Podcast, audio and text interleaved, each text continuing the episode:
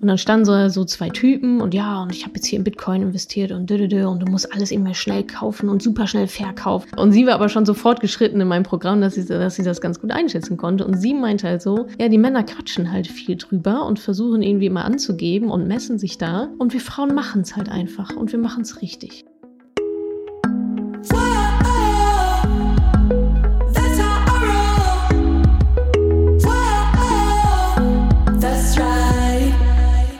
Salut ihr Money Pennies und herzlich willkommen zu einer neuen Podcast-Folge.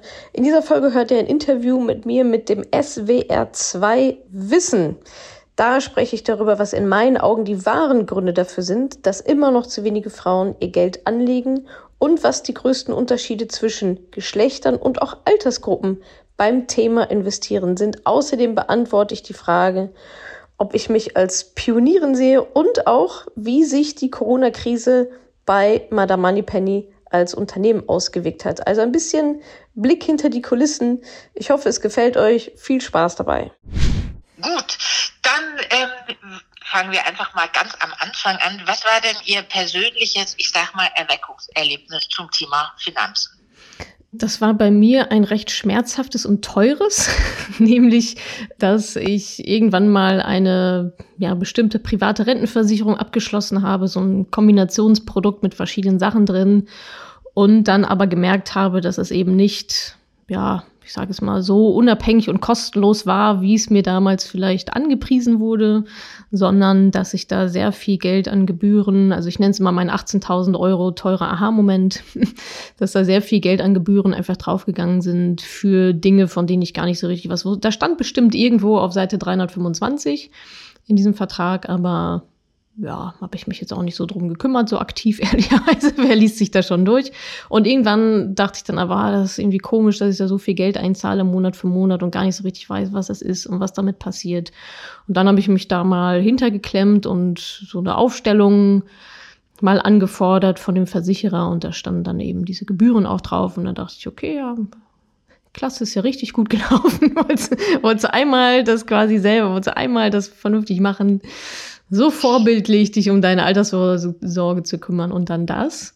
Ja, und das war für mich dann so der Moment, in dem ich mir gesagt habe, okay, einmal und nie wieder, Lehrgeld bezahlt, ähm, blöd gelaufen, aber ich werde nie wieder abhängig sein von ja, externen.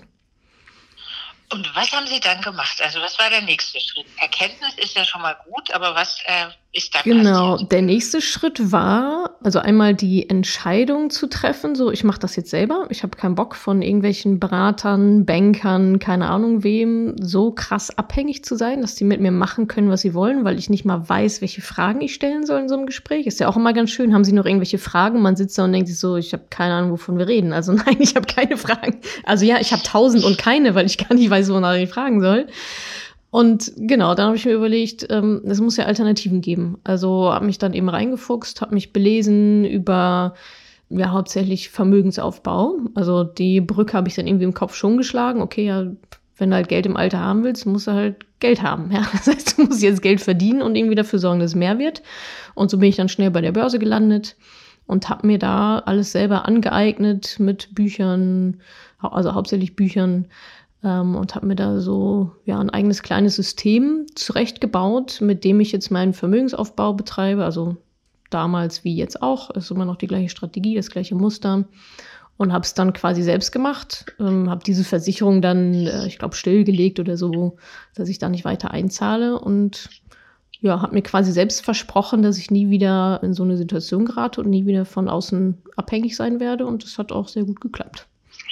Aber das klingt schon nach jeder Menge Arbeit. Ja. Also, das war hm. richtig viel Arbeit. Also, ich meine, es ist jetzt schon ein paar Jahre her, da gab es noch keinen Finanzpodcast. ich glaube, da gab es original irgendwie einen YouTube-Kanal dazu und so ein paar Blogger.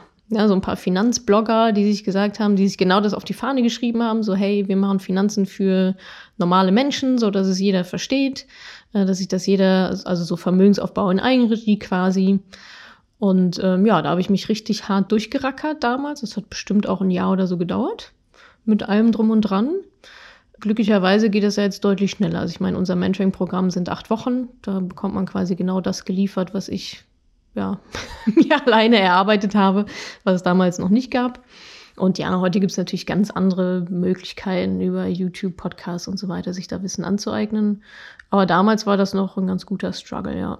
Aber irgendwie hat es mich auch angefixt. Also ich war da so, so motiviert, ähm, dieses Thema anzugehen, dass ich gesagt habe, ja, dann mache ich, also wenn ich es einmal mache, dann halt auch richtig.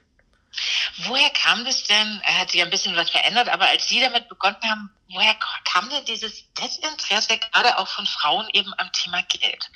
Können Sie sich das erklären? Also bei Ihnen war es ja auch so bis zum Erweckungsmoment zum Tor. Ja, genau. Woran liegt das? Ja, genau. Also das genau war bei mir eigentlich auch so, dass halt irgendwie andere Themen wichtig sind. Ne? Also gerade so mit Mitte Ende 20, Studium fertig, erster Job, ähm, ja, erstes Gehalt vielleicht verdient. Ich hatte mich dann gerade selbstständig gemacht. Also hatte natürlich super viele andere Themen auf dem Tisch, wie wir ja alle haben. Aber ich glaube, bei Frauen ist es speziell auch noch, ich weiß gar nicht, ob es so ein, so ein, also es ist, wenn, dann ist es ein antrainiertes Desinteresse. Weil jeder Mensch hat ja ein Interesse daran, seine Existenz zu sichern. Und da gehört Geld halt nun mal dazu. Aber bei Frauen ist es eben, ja, ich denke mal, es ist die Sozialisierung, weil also meine Oma durfte noch kein eigenes Konto haben. Die durfte noch kein eigenes Geld verdienen. So, das, da reden wir von den 1970er Jahren. Das ist jetzt 50 Jahre her. Das ist nicht, das ist keine ganze Generation. So, ne? Also das ist, dauert halt einfach noch so seine Zeit. Das sind die patriarchalischen Strukturen, in denen wir aufgewachsen sind, in denen wir immer noch hart drin stecken.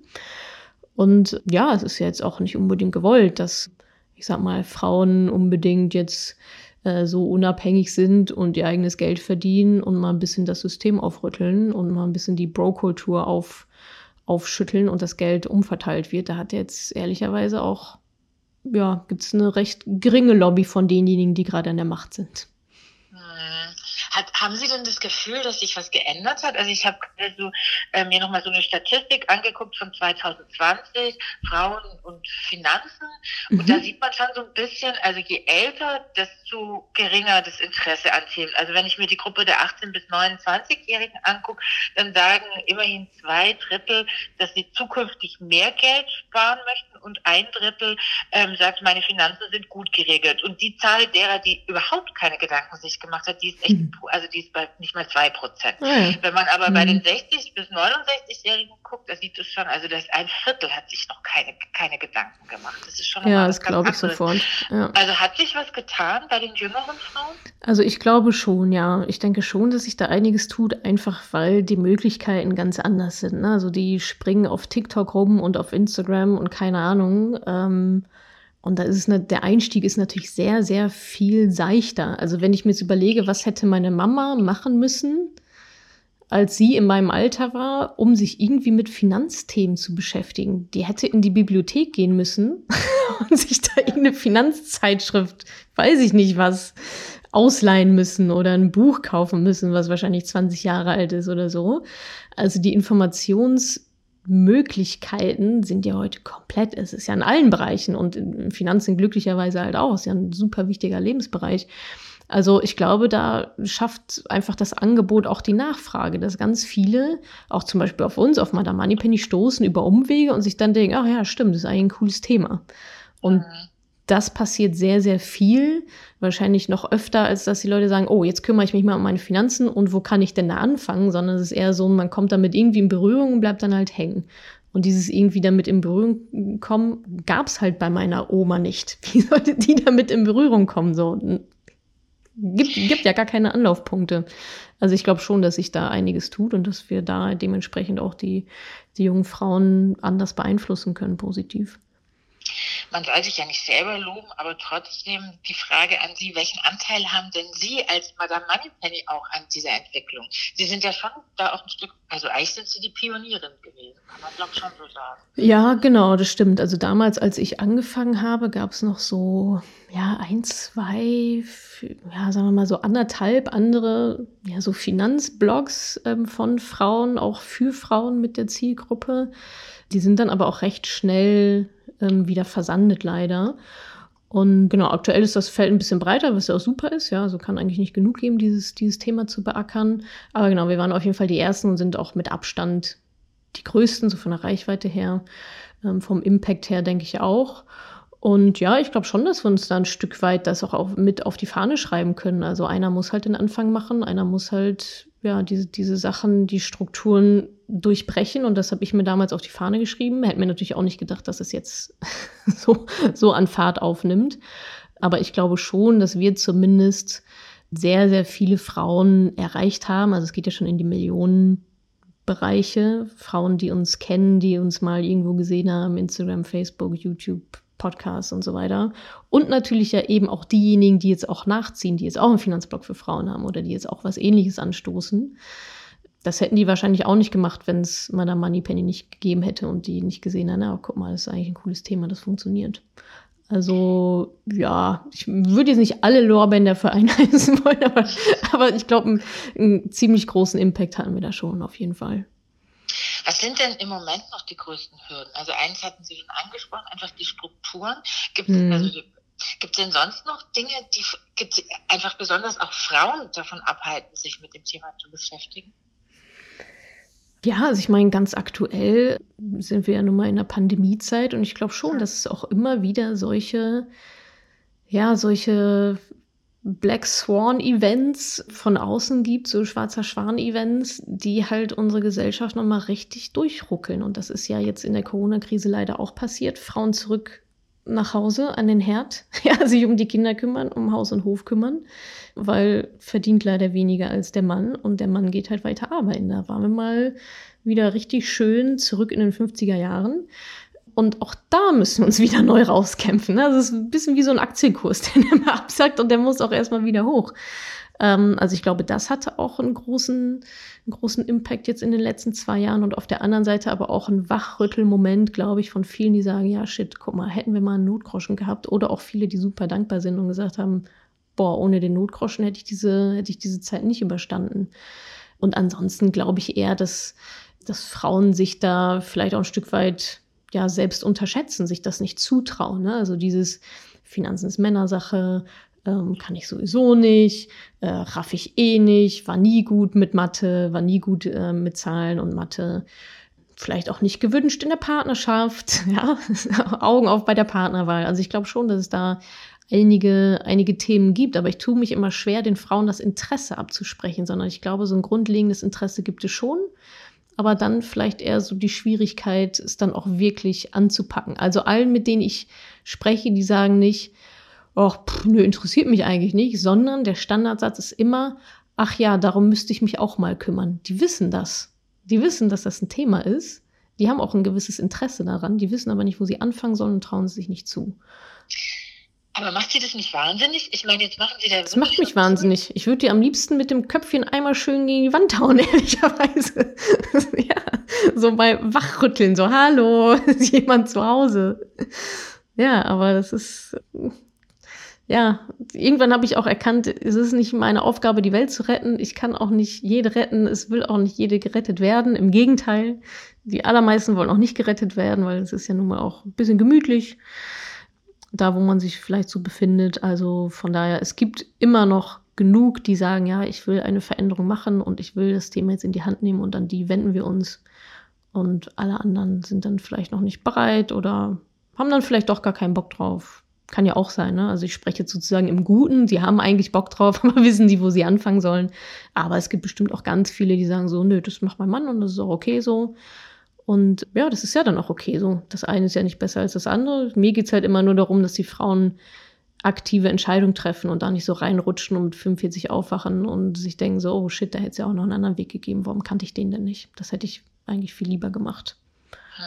So. Sie haben gerade schon gesagt, Corona hat an ein, der einen oder anderen Stelle wieder die Frauen, weiß ich nicht, zurück in alte Muster vielleicht gedrängt.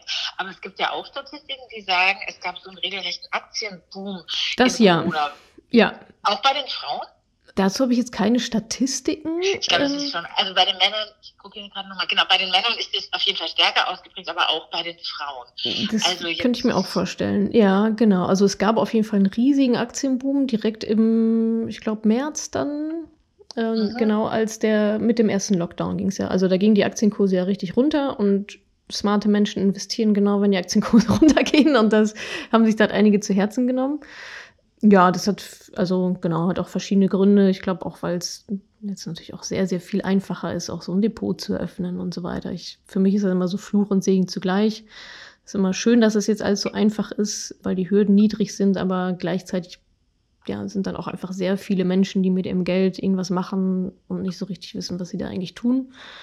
Aber ja, das habe ich, das haben wir auch gesehen. Also wir haben eine extrem hohe Nachfrage auch nach unserem Content, nach mir als Person auch und eben auch ähm, in unserem Coaching-Programm. Da ist auf jeden Fall das Interesse sehr, sehr stark, also sprunghaft angestiegen. Und teilweise, man konnte ja gar keine Depots mehr öffnen bei den Banken. Die sind ja, die hatten ja Wartezeiten von zwei, drei Wochen, weil die nicht mehr hinterhergekommen sind mit den ganzen Neukunden. Das war so auch noch nie. Also in der Krise davor war das definiert, war das nicht der Fall. Also das, da haben wir, ich sag mal, Finanzbloggerinnen und alle, die, die das Thema beackern, schon äh, ganze Arbeit geleistet.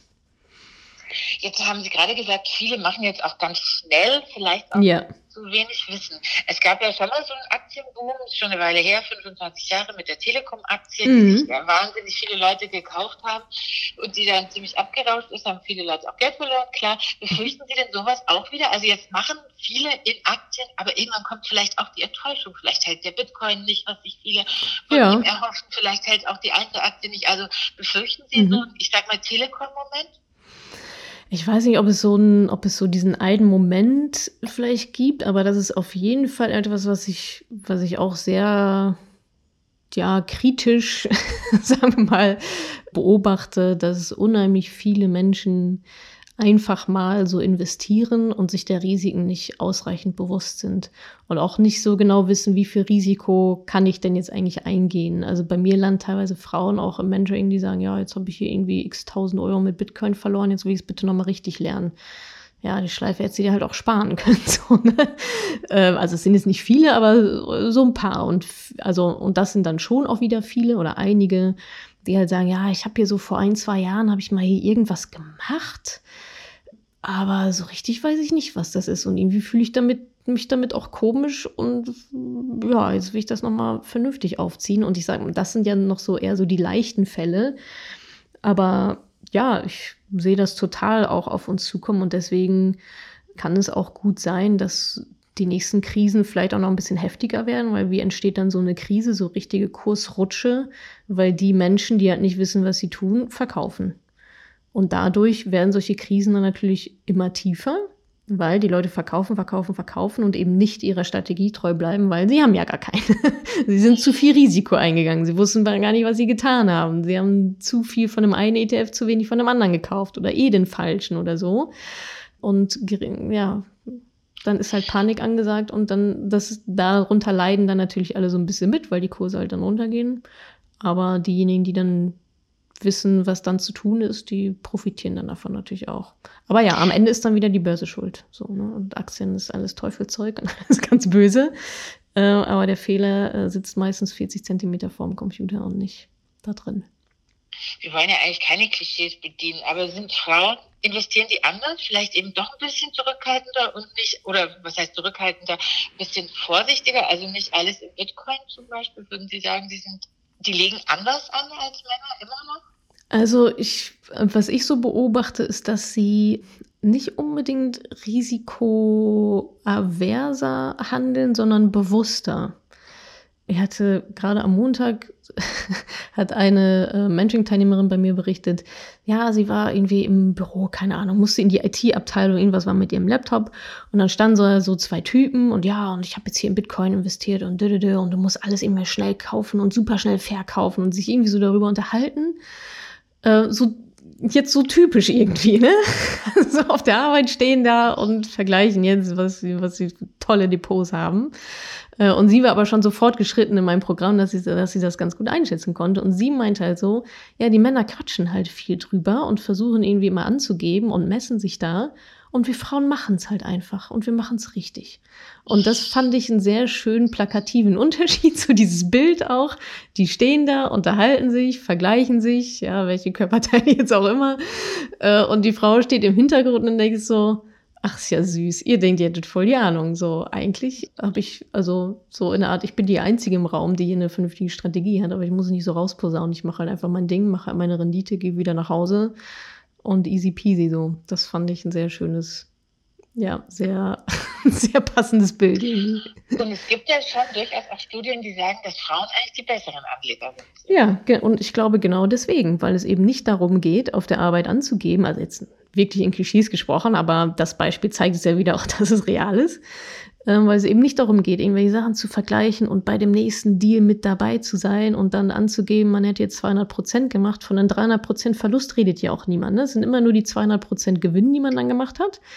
Und Frauen, genau, die machen halt die machen halt auch ihre Hausaufgaben. Ne? Also die setzen sich da auch hin, die machen ihre Hausaufgaben, die wollen das verstehen, die wollen das durchdringen, die wollen verstehen, was sie da tun und warum, die Entscheidung treffen, machen, fertig. Und dadurch kommen die halt auch gar nicht in diese, so sehr in diese Versuchung, immer das zu verkaufen, das zu kaufen, das zu verkaufen, das zu kaufen. Also dadurch kommen ja dann die schlechteren Renditen auch einfach zustande, durch dieses ständig aktiv sein zu müssen, um halt sagen zu können, man hätte jetzt den super Deal gemacht. Ja, und Frauen, ja, genau, bekommen mehr Rendite, weil sie einfach ihre Hausaufgaben machen und langfristig relativ unaufgeregt, relativ unemotional einfach nur investieren und sich dann wieder ihrem Leben widmen. Brauchen wir eigentlich ein Schulfach Finanzbildung? Ja, neben ganz vielen anderen Sachen. okay. neben Self-Care und Mindset und Lebensorganisation und wie führe ich Beziehungen und so weiter. Genau, gehört Finanzen da auf jeden Fall auch rein.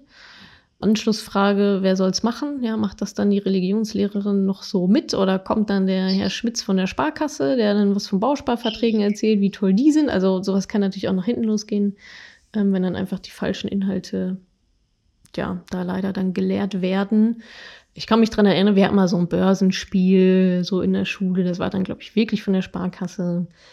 Ja, ist halt komplett am Thema vorbei. So, also als 15-Jährige interessiere ich mich nicht so unbedingt für ein Börsenspiel, sondern vielleicht eher darum, wie Geld wirklich funktioniert, was gute Schulden sind, was böse Schulden sind, Money Mindset, wie ich Geld verdiene, wie es läuft, warum es Sinn macht zu sparen und so weiter. Ja, das ähm, würde uns, glaube ich, sehr, sehr helfen, wenn das den Kids so früh wie möglich beigebracht wird. Jetzt sind da die Eltern in der Pflicht, da eine gewisse finanzielle Bildung und Erziehung mitzugeben das Fatale ist halt nur, dass die meisten das ja auch nicht können. Und von daher, ja, müssen wir auch das irgendwie durchbrechen. Brauchen Sie noch oder brauchen die, die Frauen noch auch politische Veränderungen, damit sie eben das Thema noch mehr als bisher angehen? Also Stichwort zum Beispiel Ehegattensplitting, solche Dinge. Ja, glaube ich auch. Also da sind gerade gewisse ja, Incentivierungen im System, die Frauen sagen, ach, brauchst gar nicht arbeiten. Komm, Geld ist doch gar nicht so wichtig, Bra brauchst du doch gar nicht machen. Und das ist eben sowas wie das Ehegattensplitting beispielsweise. Das ist auch sowas wie immer noch Lohnungerechtigkeit, Gender Pay Gap, Gender Care Gap, die Care-Arbeit, die nicht bezahlt wird, die ungerecht aufgeteilt wird in Beziehungen, weil die Frau halt weniger verdient und es deswegen einfach finanziell für viele Familien auch gar keinen Sinn macht, wenn die Frau arbeiten geht. Da sind wir dann wieder beim Ehegattensplitting. Also das ist so eine, so eine Teufelsspirale, die da abwärts geht und alles mündet dann halt in die, also Lifetime Earnings Gap sowieso. Also Frauen verdienen ungefähr, ich glaube in Westdeutschland waren es so um die vielleicht knapp 700.000 Euro weniger als Männer über ihr ganzes Leben, also über die Erwerbstätigkeit. 700.000 Euro damit ist man fast aus dem Schneider, wenn es um die Altersvorsorge geht, ja. Also das ist schon, das ist schon ein richtiger Batzen, der da, der da leider flöten geht, ja. Und dann glaube ich auch, so ein paar Vorbilder wären irgendwie ganz cool, vielleicht mal eine Finanzministerin oder so. Ja, also ich glaube auch, dass es da auf systematischer Ebene noch einiges auch zu tun gibt, definitiv. Super, vielen Dank. Ich hoffe, ich konnte dir in dieser Podcast-Folge einiges Neues vermitteln und vor allem Lust auf mehr machen. Wenn dem so ist, wenn du dranbleiben möchtest, dann habe ich was für dich, nämlich meinen kostenlosen Newsletter.